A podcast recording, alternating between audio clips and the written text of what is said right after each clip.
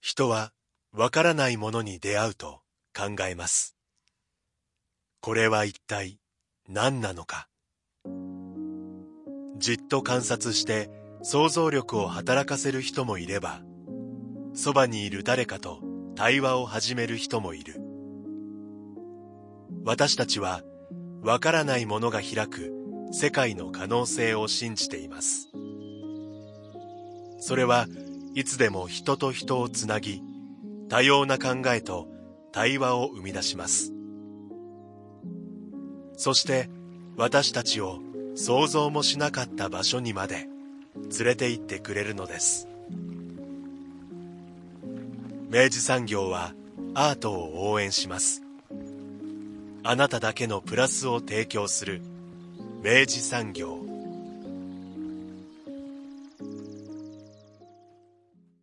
明治産業プレゼンツアワーカルチャーアワービュー今週は田川市のいいかねパレットを拠点に活動する NPO 法人アーツトンネルと現在開催中の展示新川春樹長沢佳恵二人展を特集していきます。スタジオには当番組プロデューサー三好です。おはようございます。おはようございます。三好さん、いいかねパレットっていう言葉は我々聞いたことあるんですけど。はい。はい、あの、僕自身もね、ずっと気になってた、うん、あの、施設なんですけど、はい、えっと、いいかねパレットさん、ちょっと軽くご紹介しますね。うん、校舎、体育館、校庭に裏山。うんえー、いいかねパレットは、2014年統廃合となって生まれた廃校、旧いいかね小学校を利活用して、うん、音楽を中心とするコンテンツ産業の創出集積を目指し、うん、えー、2017年4月にスタートした、うん、まあ、要は廃校を利用したですね、うんうん、あの、新しい、あの、まあ、コンテンツ拠点というか、うんうん、あの、まあ、交流施設みたいな感じなんでしょうね。で、あの、それこそね、この番組の、あの、ディレクターの野村くんなんかも、はい、あの、行った行って、行ってきたよって話をですね。実際に使ってね、そうそうそうそう、うん、なんかすごいスタジオがあってとかっていう話も聞いて、うん、で、あの、お話も聞いてたので、うん、で、あと、あの、今もう全国急に、うん、あの飛ぶ鳥を落とす勢いの古典ラジオってほら、うん、人気の歴史のコンテンツあるじゃないですか、ポッドキャストの。あれをずっと収録されてあるのがここだとかっていうことも含めて、なんかずっと気になってる施設だったわけですけど、まあそこを拠点にですね、あの、活用、あの、そのアートスペースだったりとか、共同アトリエ、ギャラリースペースの運営、展覧会やワークショップの企画などを行われているというのが、今回の、えー、番組で紹介するアーツトンネルさんということで、はい、で、まあ、この活動とですね、あとまあ今回やらやられてるその新川さんと、あの、長澤さんの展覧会も含めて、うん、ちょっとこれ気になるなと思って、うん、で、ようやくちょっとこういう機会を得たので、うん、ぜひちょっとお話を聞いてみたく、あの、お迎えさせていただきました。はい。今回は NPO 法人アーツトンネルの佐渡島ひろかさんとアーティストの新川春樹さんにお話を伺っています。まずはインタビュー前半からどうぞ。今回はリモートをつないで、はい、えお二方にご出演いただきたいと思います。えまずは NPO 法人アーツトンネルの佐渡島ひろかさんです。よろしくお願いします。よろしくお願いします。えそして、え現在、展覧会開催ということで、はい、えアーティストの、え新川春樹さんです。よろしくお願いします。よろしくお願いします。皆さん、今回このお二人ご出演いただいたのは？はい。あのー私もですね、はい、長らく注目していながら、うん、なかなか、あの足を運べていない、いいかねパレットっていうですね、はい、あの、施設がありまして、で、そこも気になってたんですが、うん、あの、どうやらそこを拠点にですね、うん、あの、アートにまつわるですね、様々な取り組みをやってらっしゃるチームがいるということで、うん、僕もちょっと知人が、あの、関わってもいたりもして、で、ずっと気にはなってたんですけど、はい、今回ちょっと、あの、今ちょうど展覧会もあっているということで、これはせっかくの機会ですから、あの、非常に、あの、いろいろお聞きしてみようと思いまして、お迎えさせていただいた次第でございます。まずは、あの、佐渡島さんに、はい、トンンネルについて伺っていきたいんですけど、えー、どういった活動をしてらっしゃるんですか？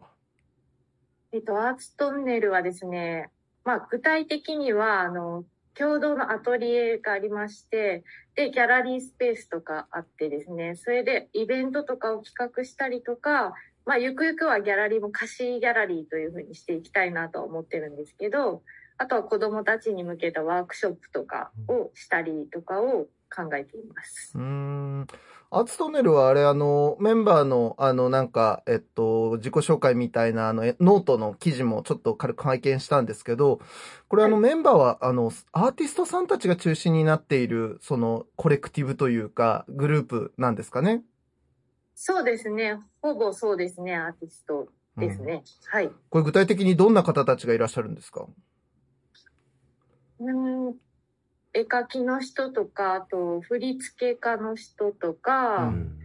あと誰がいるっけ？なんか写真を撮られる方とかもいらっしゃったっぽいなあ、そうですね。写真の、ね、はい、写真家の方とか、うん、まあ、感じですね。みんなそれぞれ活動してて、イラストレーターの子とかもいますし、うん、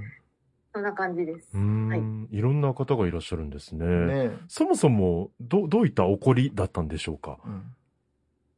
最初はですね、すごい前から話すと、あの、田川に、あの、ずっとアイアートレボっていう NPO があったんですよ。で、だいぶもう60過ぎているボリー清則さんっていう方がいて、その人がずっと NPO されてて、うん、それのお手伝いとかを私たち結構してたんですけど、うん、その活動がけなんかもう、あの、あんまりしなくなってて、で、私もその出産とかって少しアートの現場から離れたりしてたんですけど、うん、まあ戻ってきた時に、その拠点とかそういう場所がないなって思って、それでいい金パレットの、あの、スタッフの社員の方がアーティストなんですけど、うん、その人と話してて、もう自分たちでするしかないばいみたいな話になって、そこからっていう感じですね。なるほど。もともとその田川のその地元のエリアで、あの、先行する活動というか、あの、その先輩の活動があったわけですね。はい。そうです。で、そこで、まあ、関わってらしたアーティストの仲間たちが、まあ、その後、あの、なかなかその場がな、なくなっちゃうのはもったいないということで、新しい場を、まあ、場と、まあ、そのチームを立ち上げたというような感じ。バラバラになっていて、もうみんなバラバラで活動してる感じだったので、うん、まあ一緒になんかやれたらもっといろいろできるんじゃないかっていうことで、うん、あげましたね。なるほどな。これちょっと話行ったり来たりしちゃうかもしれないんですけど、いいかねパレットっていうのはこれどういう施設なんですか、ちなみに。いいかねパレットは、まず宿泊施設なんですけど、うん、あとはあの音楽に結構特化していて、うん、あの音楽スタジオとかレコーディングスタジオとかそういうのがあるんですよね。うん、まあそういう、あとシェアライブラリーとかってみんなこう、コワーキングスペースとかもあって、はい、そういうスペースですね。あれってあれですよね。確か、えっと、学校がもともと廃校なんか活用された施設なんですっけ？はい。廃校利活用施設っていう。ですよね。いや、はい、あれですよ、あの、佐藤さん、これあの、ディレクターの野村君も、ね、も。確かいいかねパレットの、その音楽スタジオを使ったなんか、うん、なんか映像撮ったりとかね、ね映像作品作ったり確かしてたんですよね。うん、で、出来上がった当初から結構なんか、あの、注目はしていて、うん、あれですよね、あのなんか、今、今となってはもう飛ぶ鳥を落とす勢いになった、あの、歴史のあの人気のポッドキャストのコンテンツをやってらっしゃる、ね。レコーディングされてる。ね、彼らも、あの、その拠点で確かやってらっしゃるんですよね。はい。そうです。ね、結構その関係のお客さんが多いですね。やっぱそうですよね。はい。え、アーツトンネルとしては、あの、活動はどのくらいの期間、今続いてるんですか？えっと、NPO になったのが、去年の3月、2022年の3月で、うん、その前にちょっと準備段階があって、2021年11月から、こう、みんなでやってる感じですね。ちょっとずつ。これ、あの、今お話しいただいている佐渡島さんが、まあこうやって、こう、出るときに出るっていうことからすると、佐渡島さんがリーダーっていうことなのかしら？どうなのかしら？そうさせられた感はあります。メンバーが今あれ10、10名ぐらいいるいらっしゃるんですっけ ?1 人ですね。11人。あの、NPO を立ち上げるのに10人ぐらいいるんで。ああ、なるほど。皆さんに声かけて。なるほど。たいですって言ってくれて、皆さん。へえ。それ、具体的なそのなんか何をやるかとか、えっと、そういうことを決めるためにも、例えば、定期的にそのみんなで集まって会議とかしたりとか、そういうことやってるんですか？全員集まるのはもう年に1回ぐらいで、まあでもイベントとかあったら結構ほとんどの人が来てくれるんですけど、うん、ですね。で、理理事みたいな、あの、主要メンバーがですね、5人ぐらいいて、ええ、それは月1回集まってちゃんと話し合ってって感じです。なるほどな。なんかまさにこの番組でも何度も取り上げているコレクティブと呼ばれる、まあ、集団の活動ですよね、うん、そうね。だからアーティストたちがこう、まあアーティストだったりとか、それぞれのまあ得意分野とか専門分野を持った人たちが、まあ緩やかにこう結合して、まあ、一つの団体となって、まあ、いろんな活動を仕掛けたりとか、自分たちでこう、運営したりしてるっていう、まあ、そういう団体ってことですよね。そうですね。なるほどなえ、佐渡島さんご自身もアーティストでいらっしゃったんですか？そうですね。あの、アーティスト活動をしてまして、で、作品を作ってたんですけど、やっぱりあの、出産とかでなかなかできなくなって、うんうん今はちょっとずつしか作れてないかなって感じです、ね、なるほど。作品はどういう作品をお作りになってらっしゃったんですか？は、インスタレーションですかね。あの、布とか、物とかをこう使って、縫ったりして作品作ってます。へえ、なるほど。いかがですか？作家としてのご自分と、その集団を、こう、うん、まあ、取りまとめじゃないですけど、えー、運営していくご自身ってやっぱ違う脳みそ使ったりするものなんでしょうか？そうですね。こう、さ作品作るときってもこう、自分の中にこう潜り込む感じなんですけど、やっぱりね、みんなとこう作っていくってなったら、うん、皆さんのこう意見を聞いたりとか、うん、こう自分がちょっとなくなっていく感じがありますよね。そうですね。はい、それもね、必要な部分でもありますよね。いや、でも誰かがね、うん、それをやってくれるおかげでね、こう推進していくものがありますから、うん、これ大変なお役割だと思いますけど、頑張ってくださいませ。応援なんかしちゃったりして。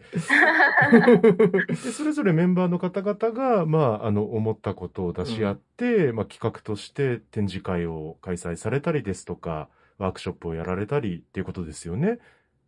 そうですね。メンバーのからの声を聞きつつ、なんかこういうのやりたいとか、もともとそのメンバーを集めるときに、そのいいかねパレットでイベントとかをやってた人、やったりことがある人とか、そういう人を声をかけたんですよね。うん、それで、みんなバラバラやってたんですよね。けど、うん、みんなで集まってしたら、その人手とかいう、そういうお金とかそういう部分も結構楽になるんじゃないかなと思って、こう、個人個人でやってたからですね、今まで。はい。なるほどな。まあね、いろんな力が集まれば、よりスムースに動くものもあるでしょうしね。ですね。うん。え、これ今実際あの、立ち上げられて、で、まあだから今1年ぐらいになるんですかね？そうですね。1年経ちました。ね。で、その期間で、えっと、今まで、例えばどんな活動をされてこられたかっていうのもちょっとお聞きしたいんですけど、今までどうでした？今まで、まず、毎月、あの、この地域にいる作家さんの、その、アーティストトークみたいなことをして、まず作家さんのことを知っていこうみたいな感じで、毎月、トンネルに火を灯すっていうアーティストと作品の間にある、まあ、暗闇のトンネルに火を灯して話を聞くっていうイベントは毎月やってますね。配信もしてます、それは。で、それが今度ほら、新川君と長澤さんに出ていただくんですけど、それで13回目になりますんで、ちょうど1年ずっと続けてる感じですね。えー、アーティストトークがまずレギュラー企画としてあると。そうですね。あとは年に2、3回、あの、トンネル市って言って、うん、こ地域の作家さんの作品とか、ちょっとしたグッズとかをこう販売するイベントみたいなものはやってます。うん、で、お金になるようにっていうふうな感じで。なるほど。あの、はい、活動の、あの、いくつかホームページとかも拝見する中で、あの、僕あの、昔、あの、ジン作ったりしてたので、あの、ジンにまつわるイベントとかもやってらっしゃいますよね。そうです、やってます。ジンにまつわるイベントは、その、会員の中にそのジン、ジン収集家の方がいて、うんはい、で、こういうのやりたいっていう話が出てきて、で、それでやってる感じですね。なるほど。はい。まあ、だからやっぱそういうレギュラー企画と、そういうこう、あのメンバーからの声から生まれてくる新しい企画とみたいなことを結構いろいろやってらっしゃるという感じ。そうですね、はい。うん。で、今ご紹介いただきましたけど、新川さん今回、うん、えー、展示を行うということで、うん。うん、これ、どういったきっかけで？えっと、新川くんと長澤さん、長澤さんっていうもう一人の今日おられない方が、あの、就職して、大学を卒業されて就職して、こちらの筑豊に就職されたんですけど、その、アトリエを探している人がいるっていう噂をまず聞いて、うん、で、そこからここ見学に来られて、うん、で、このアーツトンネルの共同アトリエを使っていただくっていうご縁があったんですよね。うん、で、そこから、あの、いろいろ話したりして、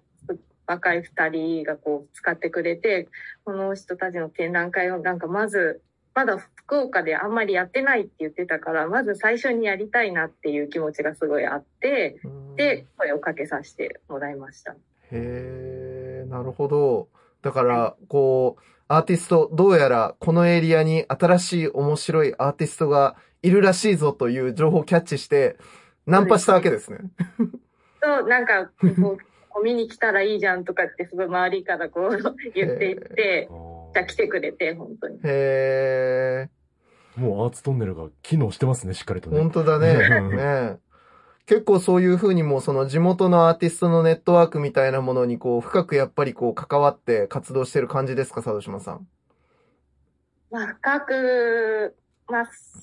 まあ、深くって言ったらちょっとわかんないんですけど。まああれですよね。自分たちで深くやってますっていうのはなかなか言いづらいですよね。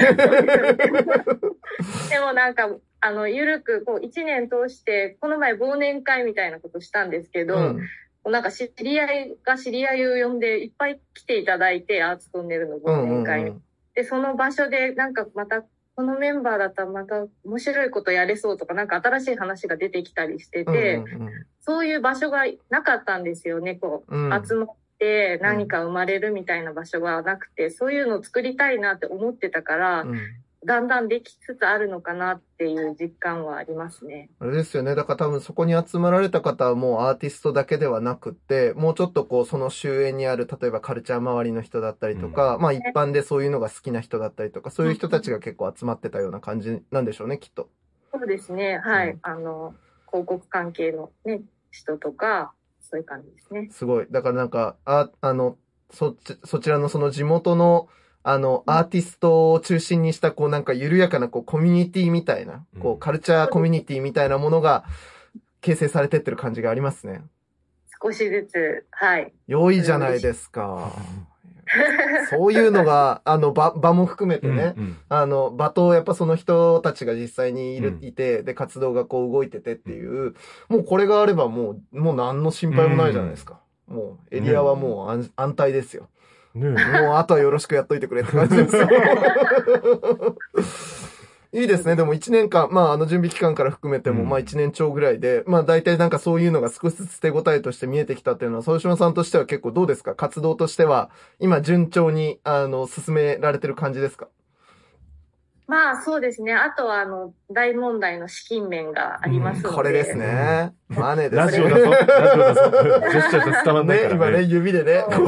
OK サインみたいなのも出しましたけど、ね。銭を出しましたけど。えー、ああ、やっぱそうですか。これ今、ちなみにこれお聞きしていいのかわかんないんですけど、今の今、運営に関しては、ご自身たちで結構あれですか？その要は運営、あの、賄っていくみたいな。賄ってるみたいな感じなんですか？たちなんですよね。全部。で、そのイベントでちょっとだけ上がったとか、うん、そういうのをと貯めてって、ギャラリーの回収とかも本当はバンって業者さんに頼んだ方がいいんですけど、うん、そのお金がないからこう自分たちで DIY でやってる感じなので、まあ今後そのお金こう補助金とか取れるように NPO とかにした方がいいんじゃないかっていう話が出て NPO にしたところはあるんですけど、うん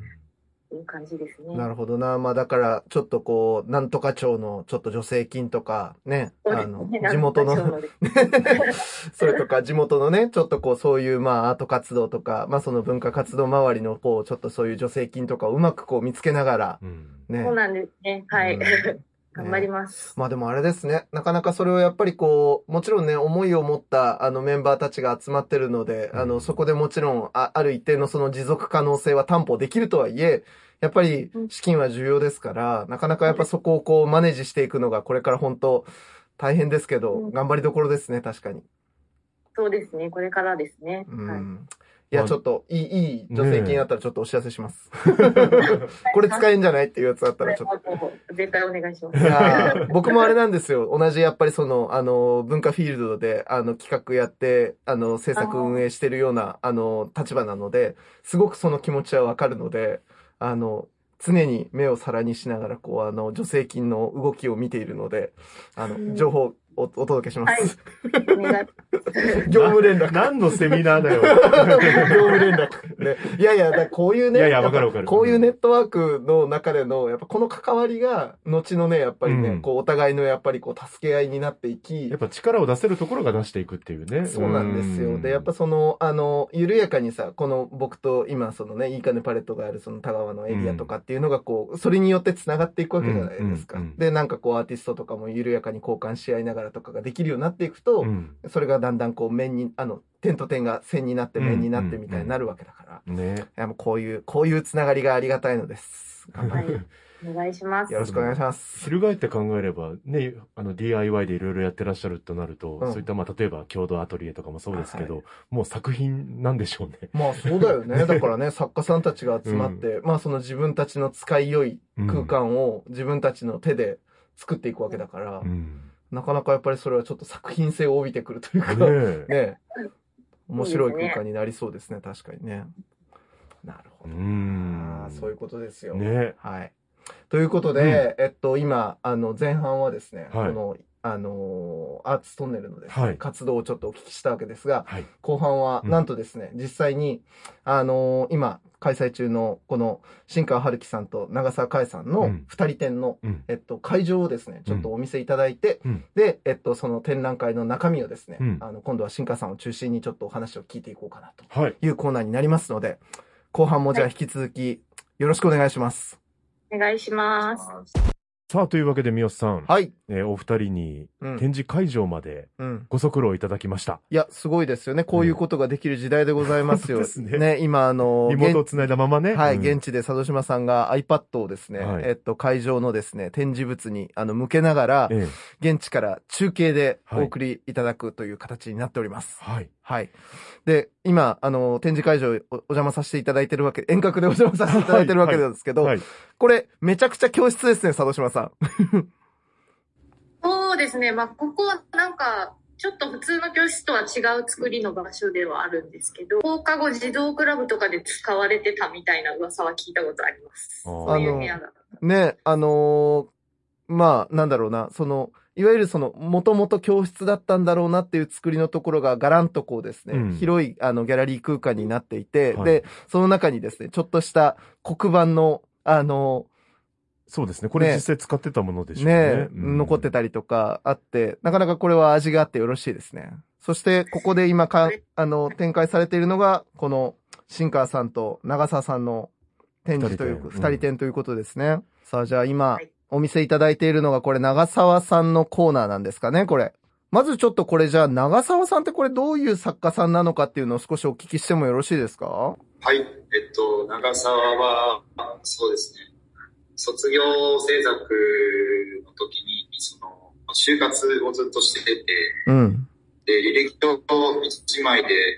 なんか自分を評価されるっていうのがすごい違和感を感じてたですね、就活のその履歴書1枚っていうのじゃなくて、もっと日常的な、その、例えばバファリンだったりとか、なんだろう、その、ポケットティッシュだったりとか、いろんなところに潜んでいる文字情報に、あの、自分の、その、まあ、いわゆるどうでもいいというか、すごい個人的なところっていう主張を、あの、文字を変えて、えー、発表していく。ようなスタイルで今やってて。なるほど。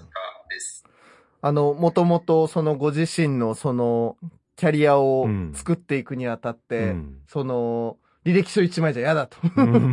で、あの、その自分のメッセージを、既存の、これはあれですね、だからその。我々がまあ見たことがあるものですよね。ねあの、既存の商品だったりとか、うん、あの、普段、あの、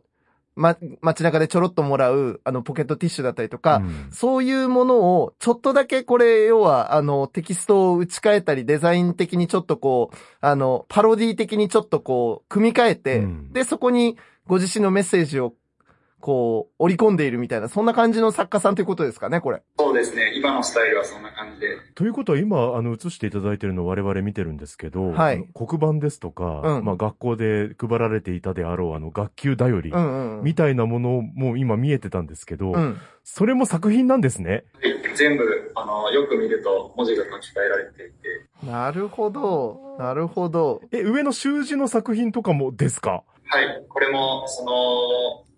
長澤自身が文字主張したいことを決めて、えー、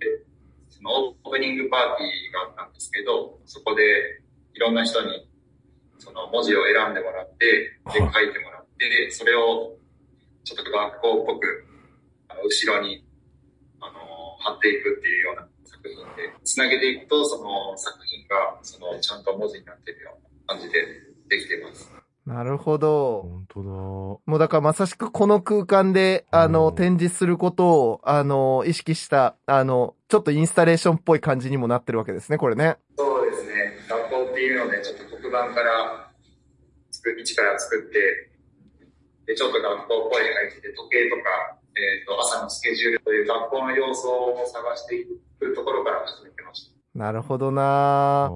なんか一見するともう普通に学校の風景に見えるんですけど、うん、ちょっとずつ近づいていくとそれぞれ作品が主張してるものが見えてくるんですね。本当ね。でもあれですね、あのこれ、あのお見事なのが本当にその要は自分たちが見慣れてる風景がほんの少しだけちょっと移送されるというか、うん、あの別のレイヤーにこう引っ張り込まれるみたいな感覚があって、うん、あの、ちょっとそのメタ的な視点というかですね、あの、その感じにこう、でも、あの、それが知りやすすぎないというか、うん、でも割と本人のなんかこう存在感も同時に立ってる感じがあってですね、うん、これめちゃくちゃこれ温度感が超重要な表現だと思うんですけど、うん、めっちゃいいセンスしてますね、彼女ですね。で、そしてそれの対面を、あの、対面に、えっと、これは白壁の方の、あの空間で、えっと、大きな作品、絵画作品ですかね。ねが、えっと、いくつも、あの、掲出されてるんですけど、こちら側、えー、新川さんの作品でいらっしゃる。はい、そうです。僕の作品で、えっと、今回は絵画を中心に一つ立体も、えー、作らせていただきました。これ、新川さん結構描いてらっしゃるモチーフは割と抽象的なモチーフにあのお見受けするんですけど、今回はこれどういうテーマでどういう内容をご表現された感じですか？あの、作品としての肉体っていうのをテーマに持ってて、うん、えそれはあの、えー、一昨年、去年の卒展、卒業制作展でずっとテーマにしてたものなんですけど、えっと、今回新しい新作5点出したものが、その、生きてるのか死んでるのかわからない、その間の、何とも言えないようなものというか、その、相手から性を感じないものっていうのを意識しながら描いてます。その人体の形はとどめてないんですけど、うん、その形をとどめない中でどれだけその人体って分かるようなその形にするのかとか、うん、なんか死んでないように見せる、えー、形っていうのはどうしたらいいのかとか、そういうことを考えながら、えー、探りながら、えー、モチーフを作ってます。へえ。ちょっと作品一個、ちょっとクローズアップいただいてもいいですか？おちょっと人体っぽい有機的な感じはあるけど、うんうん、まあ色味も含めてなんでしょうけど、うん、確かにこれが生きているか死んでいるかと言われたら、どっちだろう。ね、割とこう、あのー、言い切れない感じ、宙吊りな感じの、その、生きているとも死んでいるとも言える、この抽象的なこのうんにありとした、うん、ちょっとね、あの、だ、だ、ダリのなんかほら溶けたと時計みたいなのじゃないですけど、なんかそんな雰囲気もあるような。これはなんか、わ、そして、立体のものもね。立体やばいですね。立体これなんか具体的なこう存在感あるけど、これまたで、ちょっと人体っぽい感じ確かにあるけど、気持ち悪いけど、これは確かな存在感。これ、シンガさんなんでこんなも、こんなテーマにこう、接近していくことになったんですか？ご自身の中で結構そういうところが興味があったりとかですか？そうですね。あの、去年、やっぱり自分がその制作していくにあたって、自分を知らないと、なんか表現できないなっていうのがずっとあって、とりあえず自分の小さい頃からめちゃくちゃルーツを探っていこうっていうので、小さい頃何してたかなって思ったら、うん、その、ずっと、あんまり友達もいなくて、兄弟もいなく一人っ子だったんで、うん、鏡と結構じゃんけんしてたりとか、一、人で泥団子を作ったりとか、で、動物園とか、あの、水族館に行っても、なんか、標本とか、惑星とか、あの、化石とか、そういうのがずっと好きで、なんかあんまり一人の空間でしかなんか遊んでなかったなっていうのがあって、うん、なんでその、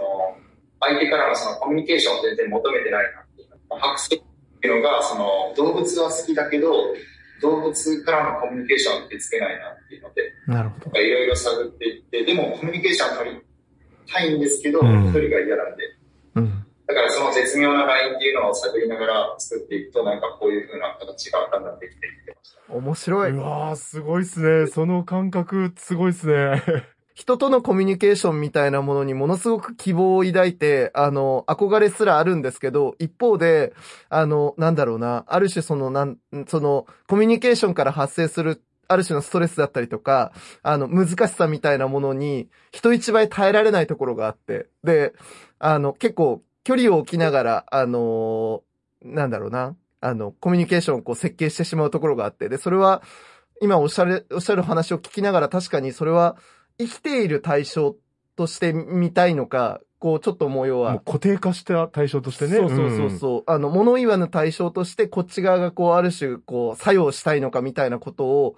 考えるところまで、僕は言ってなかったですけど、なるほど。今の話、ね。新川さんのなんか今のお話聞いてると、個人、自分の内面をこう、ぐーっと深めることで、そういうテーマが見つかっていったんだなっていうのがすごい面白いなと思ってお聞きしてました。焼かれるまでの間というか、うん。なんか、その間って、生きてる時の情報があるんで、なんかちょっと寝てるだけなのかなとか、いきなり目開いたりするかもしれないとか、うん、なんか急に動くんじゃないかとか、そういう情報だけで生きてる肉体ってなんかすごい興味深いなって思ってたんで、うん、なんかそれってなんか作品と共通する部分があるんじゃないかとか、ある意味剥製っぽいような気もするし、うん、それからすごい影響を受けてます。すごい。なるほどな。確かに剥製ってそうですよね。うん、生きてたものですけど、今は止まってる。うん。なんか、うん、そ、その状況って確かにすごい状況ですよね。そうそうそう。うん、で、生きてるみたいって言う言うわけじゃないですか。言うわけですよね。ね。うん、ねそこにはだから何層もその生きている、死んでいるが重なっている感じもあって、うん、自分が今見てるのはね、あの、生命の痕跡なのか、うん、ね、死んだものなのかみたいな、全く別のものなのか、やっぱり続いてるものなのかみたいなね。ね。うん、ね。面白いね、これね。なんかこのお二人の作品が、こう、ね、向かい合ってるっていうのがまた。これだいぶ違う世界観の二つでもあるなって思うんですけど、これお二人でこう、あの、一緒になさられるのは、あれですか？ちょうどこう、活動されている、そのなんだろうな、その、あの、田川でその、なんだ、その、アトリエを見つけられたのが同じ仲間だったからとか、そういうことなんですか？えっ、ー、と、京都でその大学行ってて、卒業期にその、福岡と京都で、僕が今大学院まだ京都にいるんですけど、うん、で、離れてしまって、でも、その、福岡の方にも面白いこういうアトリエスペースとか、こういうギャラリーがあるよっていうのを紹介してもらって、でそこで、ちょっと二人でここで制作するっていうのが、えー、少しあって、期間が。なるほど。そこから、はい、紹介、紹介というか、こういう展示どうですかっていうのを紹介してもらって、今回やること。なるほど、なるほど。だから、あの、京都の、その、えっと、京都芸術大学の、えっと、学友でいらっしゃったわけですね、もともとね。佐渡島さん、これどうですか？あの、実際にこの展示やられて、あの、地元の方たちの反響だったりとか、あと、ま、その、あの、アーツトンネルの、あの、作家の仲間たちも含めて、どんな、あの、雰囲気になってますか？や、あの、私の願いとしては、あの、結構アート界隈の人以外の人たちと、その、つなぐっていうトンネルになればいいなってすごい思ってるところがあるんですけど、うん、で、ここ、いいかねパレットっていろんな人が来るんですよね。うん、で、なんかその地元の、その、若者とかが来て、でなんか僕美術館とか行ったことないんですけど、すげえってすごい言ってて、新川君の作品ですね。そういうのがすごい嬉しいなと思っ思いますね、なんか。すごい。普段触れない人が来てくれるっていうのが、このいいかねパレットのいいところかなって思うんで、うん、またどんどん紹介していきたいなと思います。素晴らしい。だからあれですよね、本当その、確かにな、その美術館がね、うん、大きい美術館がとか公立の美術館がズドンとあるような、うん、あの、ところではない場所で、うん、まあその美術的な空間だったりとか、その場、場状況みたいなものを作るっていうのは、おっしゃるようにやっぱそこに、あの、まだ全然そういうのを体験したことない人たちを迎え入れて、原体験を作っていくっていう。そうね。これ、会期はいつまでなさられるんですか？え1月22日までで、最終日の22日は、あの、3時、午後3時からアーティストトークがありますので、会場でですね。うん、あの、もし、あの、ぜひいらしてくださいっていうのと、あと、まあ、あの、インスタの配信もしますので、来れない方は、ぜひトークを配信でご覧になってください。お、なるほど。作家さんお二人とも出られるんですかこれは？そうですね。作家さん二人と、あとあの、トークの時にホストとして出てる、あの、アーツトンネルの高木が、あの、いろいろ質問してっていう感じです。なるほど。えー、これは楽しみですね。あの、ね、はい、あの、遠隔で来れない人もオンラインで見れるということなので、うん、これはあれですか？あの、アーツトンネルの、あの、インスタのアカウントとかフォローしておけば、あの、見逃さずに見れる感じですかね？シンガさんどうですか？そのアーティストとしての活動としては、今後なんか、あの、広がりだったりとか可能性感じるところ終わりですか？そうですね。その、今回こっちでいろいろ出会った人たちっていうのが、なんかいろんな、なんだろう、いろんな職業を持ってたりとか、うん、なんか自分がこの活動をしていく中で、すごい狭い道を行ってるのかなって思ったら、こういう動き方をしてもいいんだとか、こういう職業にとらわれないその働き方というか、生き方っていうのも、いろいろ広がった感じがして、なんか、どこで生きててもみんな繋がってるような、そういうような感じが、なんかしました。うん。なんかでも今の話はすごい大事な話かもな。うん、あのアーティストっていうと、なんか、ある種、今ちょっと少しお話もいただいたんですけど、うん、アーティストたちだけがこう、集うような、うん、ちょっとその狭いコミュニティみたいなものに、ついなりがちなところが、割とそれがこう、ローカルに行けば行くほどフラットで、で、アートを作るっていうたまたま特殊技能を持っているっていう人、うん、で、それは例えばデザインができるとか、うん、えっと、企画をうまくマネージできるとか、うん、そういう特殊技能と多分並列なものとしてそこではあって、あの、で、それをこう本当に持ち寄る、なんか緩やかなコミュニティみたいなことの可能性は、なんかよほど今、なんか2023年っぽいというか、うんうん、なんだろうな、その、縦じゃないというか。そうね。横にこう繋がっていく感じ。本当シームレスな感じですよね。で、なんか本当自分たちができることを緩やかにこう、教教室しながら、うん、で、こうそのシーンになっていくみたいなっていうのは、うん、なんか、勝手に、佐渡島さん、アーツトンネルの未来が見えた感じがするんですけど。そうですね。えー、来年度は、あの、不動産の会社の方たちとかといろいろやったりとかですね、ちょっと面白いことも企画してるので、うん、ちょっとこう狭い、この田川の中、狭いコミュニティだからこそできることっていうのはやっぱりあるかなって思います。うん。すごい。なんか、新しいアートの社会モデルだ、これは。いや、そうですよね。うん、これは楽しみだ。これから気になるのが、その、この福岡の田川の皆さんと触れ合ったシンカーさんが、うん、ね、ほら、先ほど今回の作品にたどり着いた境地をこう伺ったじゃないですか。うん、となると、こう、コミュニケーションを重ねていって、またちょっと作品が、確かに。ね、進化を遂げていくんじゃないかっていうね、楽しみも。ううん。確かに。今度は生きてるものとの対話がいよいよ始まってしまったよ、シンカーさん。そうですね。これからも、いろいろそういうテーマに沿ったものを、どう自分が作っていくのかっていうのを自分自身が楽しんでます。うん、いやー、これはちょっと注目させていただきます。ですね。ねいや、これからも引き続き活動を応援させていただきますので、またあの、アップデート、あの、ある、ある頃に、またあの、番組でも定期的にちょっとお話聞かせていただければと思いますので、はい、どうぞよろしくお願いします。よろしくお願いします。今後とも。ありがとうございました。明治産業プレゼンツアワーカルチャーアワービューエンディングの時間となりました。なんか、いい金パレットにもより行きたくなりました。いや、そうなんですよね。うん、だし、やっぱその、本当新川さんと、が今、その、アーツトンネルの活動に、うん、まあその、あの、関わって得ている感覚が、本当にちょっと今すごい、あの、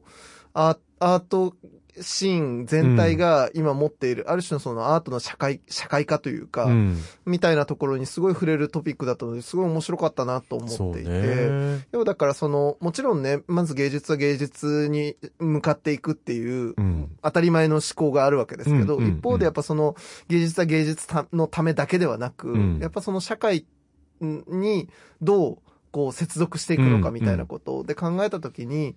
アーティストっていうのを、いわゆるその特権的な、その要はなんか閉じたコミュニティの中のプレイヤーとして捉えず、うん、もう本当に一般のね、あの、あらゆる、それこそラジオパーソナリティ、うん、ね、あの、なんか企画運営をするなんかディレクターみたいなのと並列で、アーティストっていう職能があって、うん、で、それを社会の中でどのように機能できるかっていうことを考えていくのが本当に今、すごい重要だし、うん、なんか意味があることだなって思うんですね。で、そこの先に結構いい景色があるなと思うと思っていて、で、そ、そこがね、なんか今そのいい金パレットがやろうとしていることと、すごくなんか、スムーズにリンクしていて、うん、それをなんか、大冗談になんかそういうことをやろうみたいなことではなく、なんかね、うん、実践の中からそれに自然に、そう、それがすごく感じられましたよね。ね。その誰かがトップにいて、それをこう下ろしていくっていうスタイルでは全くなくて、うん、もうなんか必要なものが生まれていくっていう、すごい自然な動きにも感じられて。なんかすごいリアルだったし、なんかこう、こういう風にして新しいものっていうのは緩やかにしか、し確かに確かに生まれていくんだなっていう感じがあって、うん、なんかね、すごい希望を感じる、いい、いい、なんか、1月に聞聞けてよかったなっていう話でしたね。なんかね、今年もいい年になりそうだった感じね。いや、本当本当本当本当 番組はこういうものをね、まさしく取り上げていきたかったので、本当に嬉しい回でした。ね、えー、今回の展示なんですけど、1月22日日曜日まで開催されておりますので、ぜひお越しください。えー、12時から午後6時まで、土日祝日は午後9時までの開催となっています。休館日は水曜日です。で、あの、佐渡島さんからもお話ありましたけど、アーティストトークが1月22日の3時から、えー、スタート予定となっております。えー、ぜひ配信もされるそうなんでね、はい、えー、フォローしていただいてチェックしていただきたいと思います。はい、我々も番組でいつか行きましょうね。ね、ほんとね、イカウデパレットとアーツトンネル、行く理由がしっかりできちゃったので、ね、ねこれぜひお邪魔したいと思います。当番組のプロモーションビデオかなんかもね、えー、ディレクターの曲でね。野村くんでね、えー、何卒よろしくお願いします。よろしくお願いします。はい。 Our Culture, Our View はラジコのタイムフリー機能を使ってもう一度聞くことができます。詳しくはラジコで検索してください。そして番組の特集は、ポッドキャストでも聞くことができます。Spotify ほか各チャンネルで随時更新しています。詳細はラブ f m のホームページから確認してください。そして皆さんからのメッセージは随時お待ちしています。お送りいただく際は、 Our Culture, Our View 宛て、もしくは頭文字に OCOV。これをサブジェクトにつけていただきまして、761アットマークラブ FM.co.jp まで投稿をお願いいたします。三好さん、今週もありがとうございました。ありがとうございました。アワーカルチャー、アワービュー。ここまでのお相手は佐藤智康でした。また来週。お引越しに伴いガス電気を使いたい、または止めたいとお考えのお客様。お引越しが決まったら明治産業へご連絡を。アプリからでも、インターネットやお電話からでも、24時間いつでもお受け付けいたします。お引越しのガス、電気のお問い合わせは、明治産業までご連絡を。あなただけのプラスを提供する、明治産業。